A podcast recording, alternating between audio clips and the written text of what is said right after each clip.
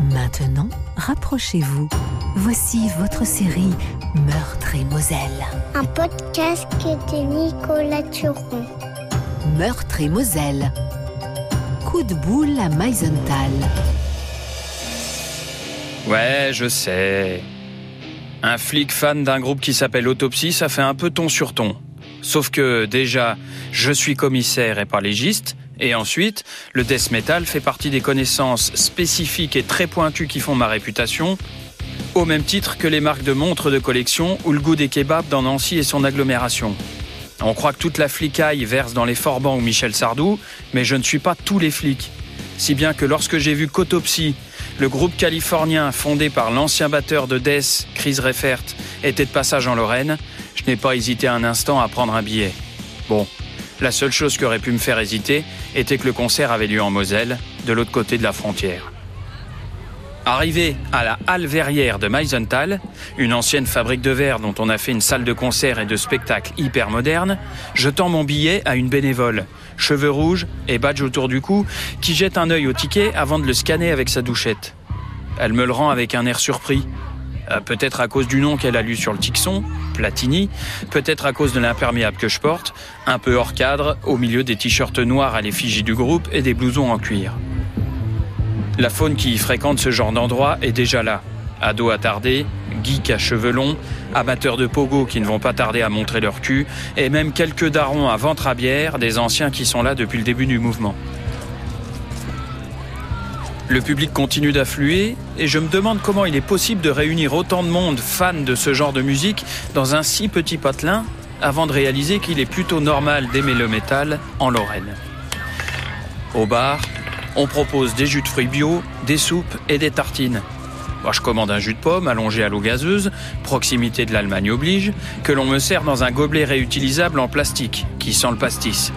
C'est le lot de toutes les salles de spectacle de Viré Bobo depuis quelques années. Gobelets écolo, couverts en bambou, produits locaux. Même la bière va finir par être bonne, c'est dire. On est à deux doigts d'installer des toilettes sèches. En buvant mon jus, je me dis qu'il y a tout de même un peu d'ironie à boire dans un récipient en plastique au milieu d'une halle qui fabriquait des verres. Coup d'œil à la foule des chevelus. Oh, J'aime bien aller voir des concerts loin de chez moi, parce que je suis certain de ne pas être reconnu. Soulagé de ne pas être flic de temps en temps, juste gueuler avec la meute. Faut simplement faire attention aux réflexes, histoire de ne pas sortir les menottes pendant les pogos quand ça commence à bagarrer pour de vrai. La salle de concert est envahie de fumée, pleine comme un œuf, saturée des hurlements sauvages de 500 gorges à bière lorsque le chanteur fait son entrée. Barbe de bûcheron et Marcel Noir, maquillage de croque-mort, il roule des yeux de fou dans ses orbites. Ah, j'adore.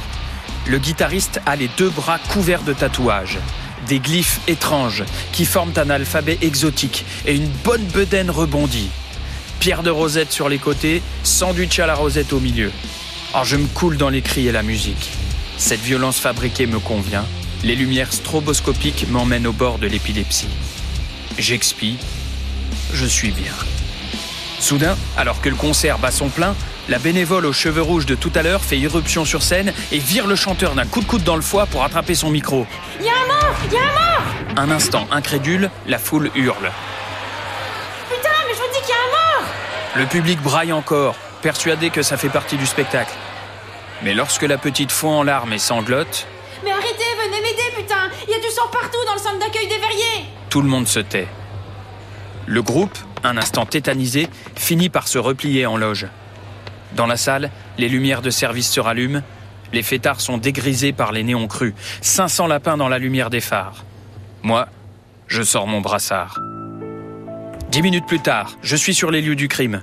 Une petite maison à proximité de la halle, aménagée en centre d'accueil pour les saisonniers et les apprentis du Centre international d'art verrier, dit CIAV, la structure qui jouxte la salle de spectacle.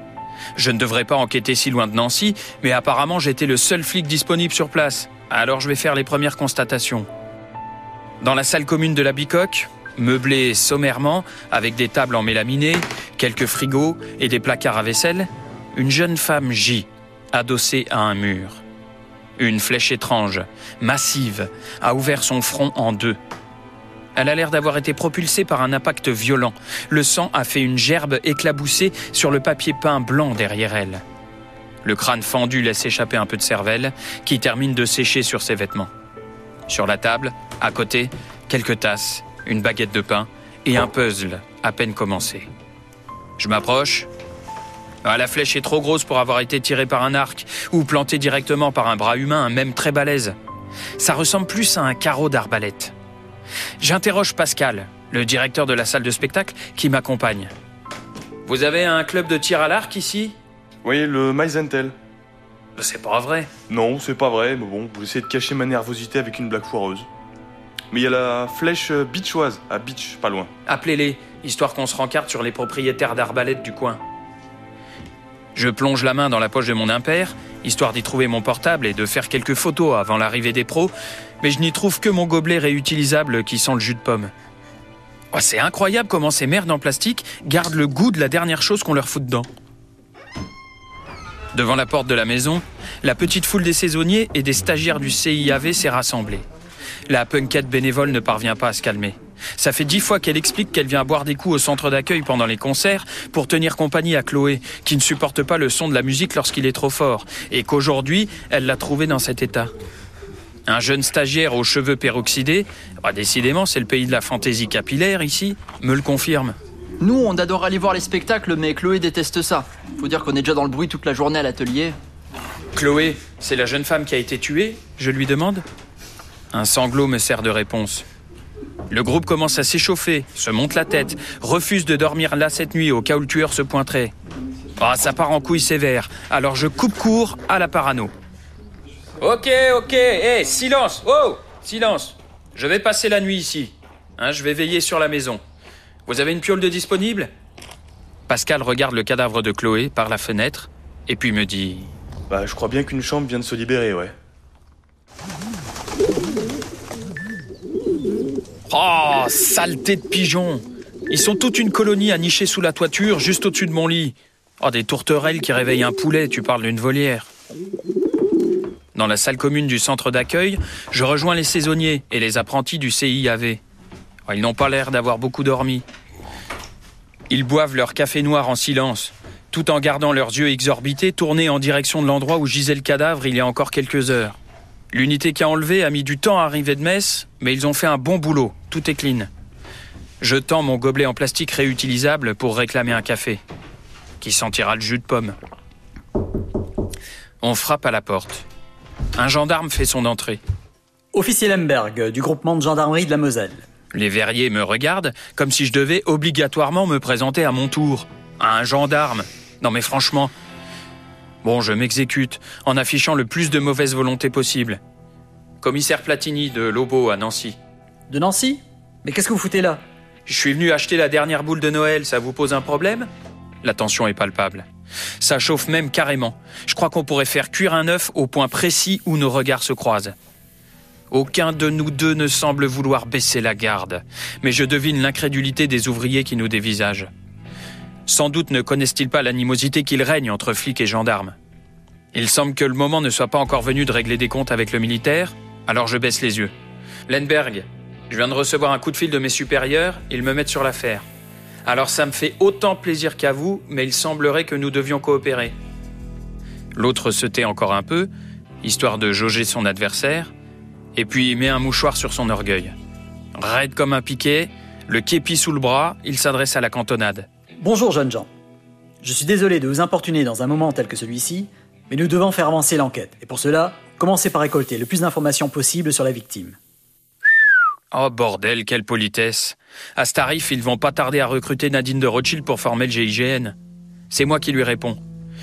J'ai déjà pris les dépositions Lenberg. La victime était étudiante aux Beaux-Arts à Quimper et avait pris une année de césure pour venir ici à Meisenthal découvrir le travail du verre. Peu de structures en France offrent une telle ouverture dans l'accueil des stagiaires. Chloé était discrète, fonctionnait comme un métronome, avec des journées remplies d'habitudes et de rituels. Elle était fascinée par le feu et apparemment elle en parlait assez bien. Ce qui la fascinait, c'est cette matière qui change de forme et qui retient le souffle du verrier en son sein, comme une âme. À part, je pense alors au cadavre de la petite et à son front ouvert par lequel s'est échappée sa vie.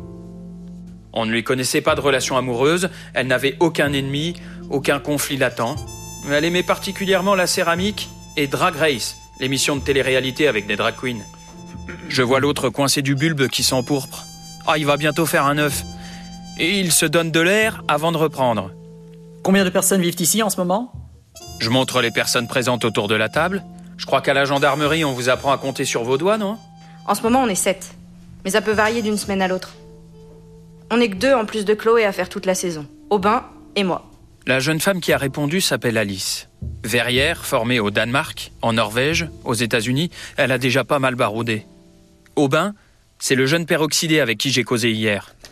20 ans, fraîchement débarqué dans le métier, il tripote machinalement les pièces du puzzle posées devant lui sur la table.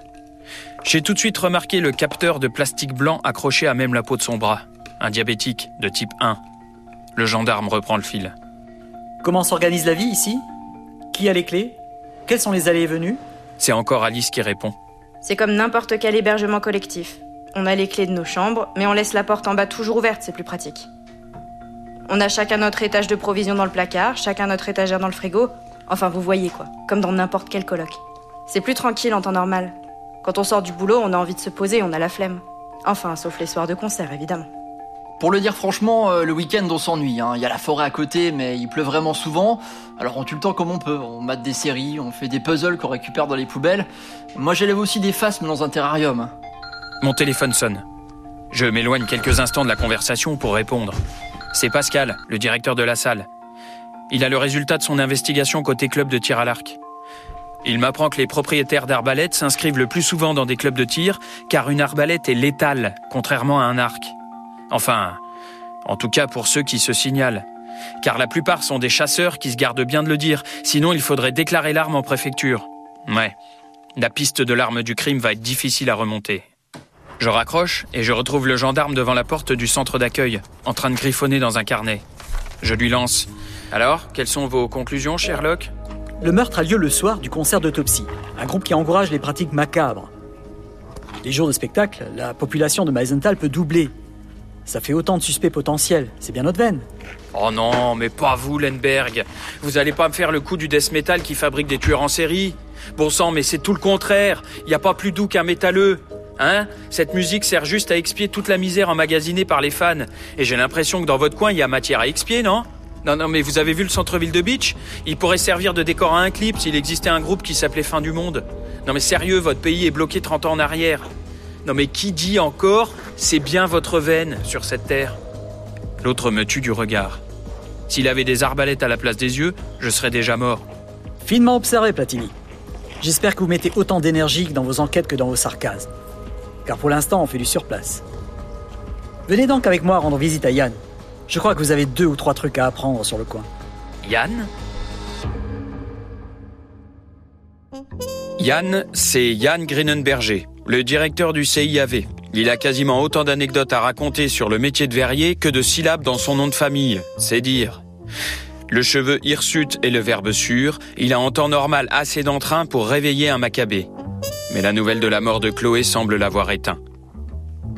Aujourd'hui, il ressemble aux musiciens d'autopsie que l'on a croisés en train de recharger leur matos sur le chemin du centre d'art, et qui, une fois démaquillés, ont plutôt l'air de cadavres que de gus qui incitent à faire le mal. Hop, un suppôt de Satan et au lit.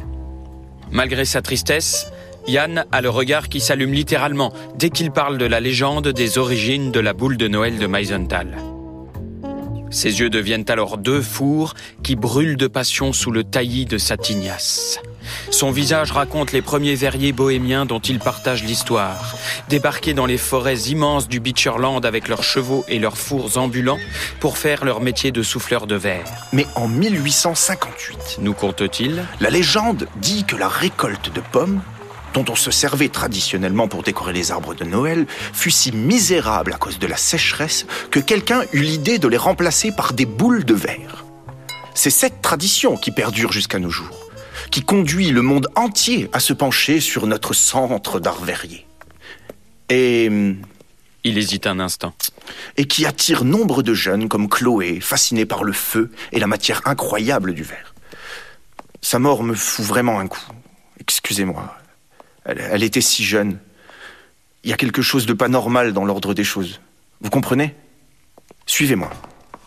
Yann nous guide dans un dédale de couloirs qui mène jusqu'à une passerelle, depuis laquelle nous pouvons voir les verriers au travail en contrebas. En passant du couloir à l'atelier, la température est montée de plusieurs degrés d'un coup. Il faut dire que les fours ouvrent des gueules pleines de flammes furieuses, devant lesquelles les artisans, réglés comme des horloges, répètent des gestes ancestraux dans un balai réglé au millimètre, manipulent des cannes de métal au bout desquelles dansent des boules de verre en fusion. On croirait qu'ils jouent avec des choupa choups à 1200 degrés. C'est ici qu'on souffle les fameuses boules de Meisenthal. On fait ça toute l'année pour satisfaire la demande. Nous pourrions les produire de façon industrielle, mais nous tenons à l'artisanat et à la transmission plus que tout. L'idée est de conserver le fil du savoir-faire entre les générations. Je commence à comprendre ce qui se joue ici. Vous l'avez compris, nous sommes tout à la fois les héritiers et les conservateurs d'une tradition. La boule de Meisenthal n'est pas seulement un objet d'art que nous nous efforçons de garder accessible à tout le monde grâce à son prix abordable. C'est la trace du lien entre les générations. C'est le geste populaire et ouvrier qui gagne ses lettres de noblesse en étant sacralisé, accroché comme décoration au centre du foyer. C'est très important pour le pays. Chaque année, nous confions la conception de la nouvelle boule à un designer. Enfin, sauf cette année. C'est la première fois que le design est confié directement au verrier. Pourquoi? Le designer qui a remporté l'appel d'offres a eu quelques ennuis avec la justice. Il est présumé euh, coupable d'attouchement sur mineur. Son nom? Jean-Claude le prêtre connu pour ses installations autour de la lumière, ses ampoules cachées dans les halos de fumée ou ses animaux exotiques empaillés. Une vraie pointure. C'était une chance pour nous qu'il accepte le contrat. Il nous a fait une proposition euh, insolente, euh, à ses limites, en mettant en rapport les boules et son nom, euh, si vous voyez ce que je veux dire. Il habite en Suisse depuis plusieurs années. À l'origine, je croyais que c'était pour des raisons fiscales, mais euh, depuis que les plaintes se multiplient à son encontre, je comprends mieux et son exil et le cynisme de sa réponse à notre appel à projet. À cause des accusations, le projet lui a été retiré et nous avons décidé de confier la boule de l'année à trois verriers de l'équipe, en interne, pour valoriser la jeunesse comme un contre-pied. Je vois. À qui? À Aubin, Alice et Chloé, que vous avez vus hier. Je vous présente mes condoléances. lui dit le gendarme. Oh, j'espère qu'elle est en enfer. Je vous demande pardon. Parce que ça lui permettra de continuer à souffler du verre. Cette petite avait du talent. Je laisse Yann et Lenberg à leur échange de politesse et me remets à observer les artistes au travail. Chaque verrier a un assistant qui lui ouvre les portes du four, tourne sa canne, prépare, lance des boules. Il le suit comme son ombre. Mais dans le nombre des assistants, je remarque qu'il en manque. Où est Aubin? Yann se penche à son tour sur le garde-corps de la passerelle. Non, je ne le vois pas. Ça lui arrive de quitter l'atelier un moment pour se piquer. Vous savez qu'il est... euh, Je sais. Pris d'une intuition soudaine, je prends rapidement congé des deux hommes et file en courant vers le centre d'accueil. J'ai vu juste. Aubin est bien au centre d'accueil. Affalé sur le puzzle qu'il ne terminera jamais, il baigne dans une mare de sang. Je ne l'avais pas remarqué jusque-là, mais l'image du puzzle représente New York et l'hémoglobine qui coule encore éteint les néons de Times Square un à un. Ah merde, c'est tout frais. Le tueur est là, pas loin. Je tente de réfléchir à toute vitesse. Ah, j'ai besoin d'un remontant. Un café. Je sors le gobelet de ma poche et... Bon sang. Le jus de pomme. L'arbalète. New York. J'ai peut-être une idée. J'ai laissé à Lenberg le soin de s'occuper du jeune homme, de prévenir la famille et d'accompagner les occupants du centre d'accueil vers une cellule psy. Moi, j'ai retrouvé ma caisse pourrie et je file à vive allure sur les routes du Beecherland, attaquant les virages au milieu de la forêt couleur betterave et chocolat. La pépinière Holmes n'est qu'à quelques kilomètres de là. Sa publicité sur le site internet est claire.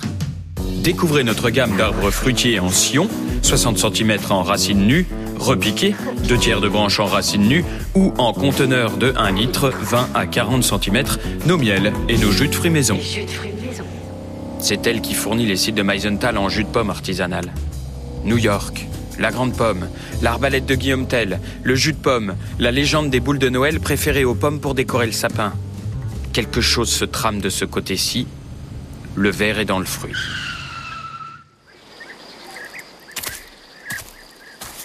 Monsieur Holmes Je trouve le pépiniériste dans ses vergers en train de tailler des branches. Plutôt costaud le proprio.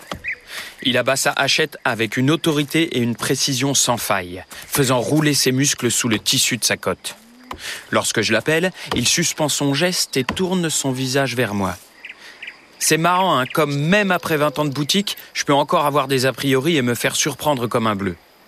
Moi qui m'attendais à trouver le visage nerveux et émacié d'un psychopathe, surplombant cette carcasse de tueur, je découvre un personnage doux comme un agneau, avec une barbe d'ours, une bonne humeur contagieuse et au coin des yeux la ridule du sourire et tous ses affluents.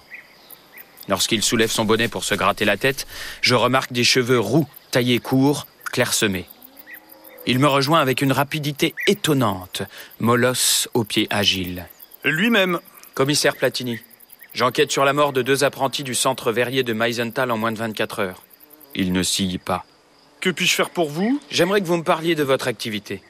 Ce sont des, des, pommiers que vous taillez là Des cerisiers. Les pommiers sont plus loin, après les pruniers, euh, près des ruches. Ici, on fait du miel, des jus, des confitures. On travaille en circuit court. Hein. On fournit les commerces du coin en bons produits locaux, les salles de spectacle en jus aussi, jusqu'en Allemagne. Je tâte le gobelet réutilisable dans ma poche. Hum, je fais fausse route. Comment j'ai pu croire à la piste d'un pépiniériste tueur qui vengerait ses ancêtres dépossédés de leur vente de pommes à Noël par les verriers, 150 ans plus tard, en désossant les stagiaires d'un centre d'art? Une légende n'est pas un mobile suffisant pour assassiner. Ce gaillard ne ferait pas de mal à une mouche. Je prends en congé, gentiment. Je m'excuse de l'avoir dérangé. Je vous raccompagne, monsieur Platini. De toute façon, j'ai fini. C'est l'heure du café. Nous marchons dans ces vergers, fendant la brume. Nous avons un projet de pressoir itinérant. Continue l'autre. On le montrait sur une remorque, on irait de village en village pour permettre à chacun de presser ses propres fruits. Encore une manière de travailler. Merci, euh, monsieur Holmes. Le coupai-je. Désolé de vous avoir dérangé. Au risque de paraître impoli, c'est moi qui suis pressé à présent. J'ai déjà la main posée sur la poignée de ma voiture. Je regarde le géant rentrer chez lui par la porte-fenêtre de la salle à manger, rustique, meublé sommairement avec une table, quatre chaises, un poste de télé et un fauteuil à côté de la cheminée. Oh, cheminée au-dessus de laquelle est accrochée une énorme arbalète. À la gendarmerie de Sarreguemines, deux heures plus tard, le gendarme Lemberg interroge Holmes. Ici, pas d'ingénieur du son du FBI qui décrypte l'interrogatoire en cours derrière une glace sans teint en fumant des cigarettes. Le bureau de Lemberg ressemble vaguement à celui d'un CPE de collège, en plus pourri, et c'est le pépiniériste qui a perdu son teint. Le colosse est livide. J'ai passé un coup de fil au président de la flèche bichoise, qui m'a renseigné plus précisément sur les arbalètes. Leur dangerosité dépend de leur puissance. Si les modèles vendus en France se limitent à 150 livres, on peut en amener de Suisse ou de Pologne qui montent à 300 ou 400 livres. Une arbalète suisse, ça te coupe un arbre, qu'il m'a dit. Assure que le brave Holmes ne ferait pas de mal à un arbre. Mais à des verriers Lenberg sort de son bureau et m'apporte la réponse. C'est un simple chasseur. Ses alibis sont imparables. Il s'en sort avec un rappel à la loi et une grosse amende pour détention d'armes létales. Je vais le ramener chez lui et lui confisquer son matériel le temps qu'il la déclare à la préfecture. Dites-moi, Platini, vous avez sérieusement cru à cette histoire de vengeance? Comment dire, euh, traditionnelle? Je me sens honteux. C'est votre pays qui me monte à la tête, Lemberg. Vos traditions, là, votre savoir-faire, vos fiertés. Moi, je pensais que le Beecherland, c'était un trou paumé, rempli d'arriérés. Je m'aperçois que c'est surtout un coin plein de travailleurs bravaches, qui se font tout seuls, sans se plaindre. Qu'ici, on cherche à colmater les brèches de l'histoire avec le ciment des solidarités. En fait, dans le Beecherland, vous êtes comme des Mosellans, mais en plus mosellant encore. Ah, le képi ne s'attendait pas à ça. Je viens de lui couper la chic. Je sors de la gendarmerie et j'appelle Pascal à Meisenthal. Pascal Le marchand de pommes est innocent, c'est une fausse piste. Euh, Dis-moi, tu peux faire encore quelque chose pour moi? Réserve-moi une chambre dans l'hôtel qui est dans la rue juste au-dessus du CIAV, s'il te plaît. Demande à Yann de renvoyer tous les apprentis chez eux, sauf Alice. Hein, qu'il quitte la ville le plus discrètement possible. Dis-lui aussi de continuer à faire fonctionner les fours et à faire du bruit dans l'atelier, comme s'il était en activité. Et surtout, garde Alice dans ton bureau, j'arrive. On n'en a pas fini avec le tueur. J'ai un dernier coup à jouer. Le mobilier de la chambre de l'auberge Lucas, à Meisenthal, est à peu près aussi moderne que celui du bureau de Lemberg à la gendarmerie de Sarreguemines. Je soupçonne d'ailleurs le fabricant d'être le même. Pourtant, il y a des clients. J'entends la télévision fonctionner dans la chambre d'à côté. J'écarte un rideau et jette un œil sur la cour du CIAV, parfaitement éclairée. La vue est imprenable. J'ai briefé Alice. Il n'y a plus qu'à attendre la nuit. Minuit, l'heure du crime. La dalle de ciment toute neuve de la cour du Centre international d'art verrier est si lisse qu'elle reflète la lumière de la lune. On y voit comme en plein jour. Si mon plan fonctionne, aucun alibi ne pourra se revendiquer de ce béton-là. Depuis ma chambre d'hôtel, je guette. Mon arme de service, un Zig Sauer SP 2022, est posée sur le couvre-lit, chargé. Soudain, une ombre gigantesque apparaît. Elle coupe la dalle argentée comme une lame noire. Alice. Elle s'arrête un instant, puis repart. J'entends que ça remue dans la chambre d'à côté. Mon voisin se retourne dans son lit. Alice est à présent debout au milieu de la cour et se tient immobile, comme je le lui ai demandé. Elle s'allume une cigarette et jette un regard nerveux vers l'hôtel. Ça bouge encore chez le voisin. Cette fois-ci, je l'entends tourner la clé dans la serrure de la porte de sa chambre, puis filer dans le couloir. Bon sang, est-il possible que... Mais oui, c'est évident, comment n'y ai-je pas pensé avant? J'enfile mon impair, attrape mon flingue et plonge à mon tour dans l'ombre du couloir. La moquette étouffe le bruit de mes pas. En bas, j'entends la porte d'entrée claquer. Bon sang, il n'y a pas une seconde à perdre. Je file le train à l'assassin. Le voilà caché sous l'arche menant à la cour, penché sur ce qui ressemble à un aquarium. Alice ne l'a pas vu. Je me colle à un mur de briques, deux arches plus loin. Qu'est-ce qu'il fige, mon sang? Il ouvre la boîte et une ombre longiligne jaillit de sa prison de verre, produisant un mouvement de S inquiétant. Oh, bon Dieu, un serpent. Oh le salaud La bête venimeuse louvoie, filant lentement vers Alice, qui lui tourne le dos. Il n'est plus qu'à quelques mètres maintenant, avançant sournoisement avec ce déhanchement vicieux de prédateur. Je jaillis de ma planque, d'un coup, arme à la main, gueule à Alice. Pars-toi Cours Cours Puis défouraille, trois balles, net. Les deux premières ratent leur cible et ricochent sur le béton, mais la troisième fait mouche, tuant sa cible sur le coup. Le serpent a bondi dans un dernier spasme avant de retomber raide sur le béton. J'entends alors un rugissement dans mon dos, un grognement de sanglier. J'ai juste le temps de me retourner et de voir un homme replet et chauve, habillé tout en noir, foncer sur moi, avant de me plier en deux dans un geste réflexe pour lui asséner un fameux coup de tête en plein dans le plexus. Plié en deux sur la dalle de béton, se tenant la poitrine, Jean-Claude le prêtre souffle comme une bête à l'agonie. Je me penche sur lui et je lui murmure. Je m'appelle Platini, pas Zidane. Mais sur un coup de tête, je peux quand même faire basculer la partie. je suis trop con. Je récapitule pour Lenberg, Pascal, Alice et Yann, réunis dans le bureau de ce dernier, une fois le prêtre mis au chaud par les collègues. Les allusions répétées à la pomme étaient réelles et le lien avec la tradition de la boule de Noël évident. Mais j'aurais dû réaliser plus tôt qu'une telle mise en scène ne pouvait venir d'un honnête pépiniériste. Il n'est pas assez mégalo pour ça, et il a trop de boulot. En revanche, qui peut prendre le temps de bâtir un scénario à même de faire accuser quelqu'un d'autre, mais avec le souci du détail, et qui fournisse une narration d'ensemble, sinon un artiste contemporain? Alors voici ce qui s'est passé.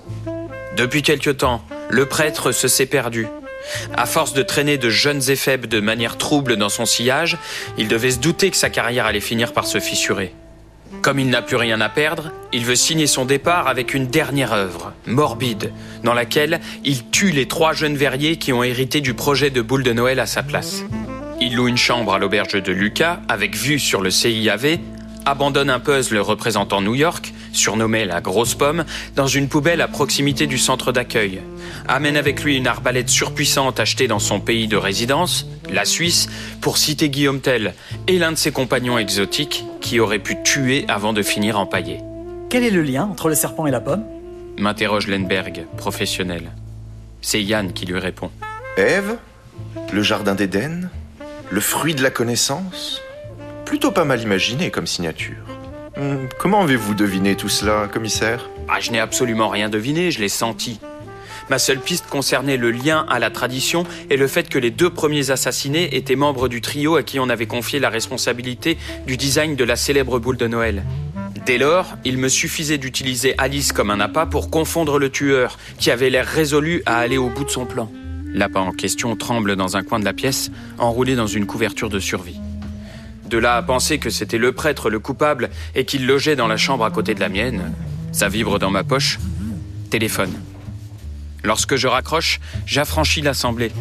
On vient de retrouver l'arme du crime dans une décharge des Vosges, à Chavelot. Ah, les autres me regardent comme un extraterrestre. Mais comment? Parvient à articuler Lemberg. Bah, les ordures du Beecherland sont envoyées là-bas par le CIDEM, le service de gestion des déchets. Le prêtre a bêtement balancé son arbalète dans une poubelle et il n'aurait pas dû, en pleine polémique sur le ramassage des ordures. Comment j'ai fait pour savoir ça? Bah, J'écoute France Bleu, Lemberg. Un bon flic de terrain s'intéresse au local. Vous devriez savoir ça. Mes pas résonnent dans la halle verrière, déserte. Alors j'ai l'impression que les 48 dernières heures ont duré des mois. Le concert le plus long de ma vie. Autour d'un énorme mobile fait avec les boules de Meisenthal, les fantômes du lieu continuent de danser. Les premiers verriers bohémiens, les ouvriers actifs et puis errants, licenciés comme des malpropres, la mère de Pascal, à la poste, qui reçoit les 200 courriers recommandés de licenciement des derniers ouvriers un 24 décembre, les jeunes de 20 ans qui, en 1969, voulaient organiser des concerts envers et contre tous. Chloé, Aubin. Ils sont tous là. La preuve, sous l'effet d'un courant d'air ou d'un mouvement spectral, qui sait, le mobile oscille un peu, et le verre délicat qui s'entrechoque teinte doucement, en nous rappelant que le contact humain est ce qu'il y a de plus fragile, mais peut produire la plus belle des musiques. Il y a dans l'homme le meilleur et le pire. Devant moi, le lustre est tout à la fois œuvre d'art et mobile du crime. Avant de monter dans ma voiture, j'hésite à balancer mon gobelet réutilisable en plastique à la poubelle. Et puis je le garde. Il me servira si je reviens ici pour voir un concert. Le jour où ça arrive, je prendrai un jus de pomme. Au bon goût de café.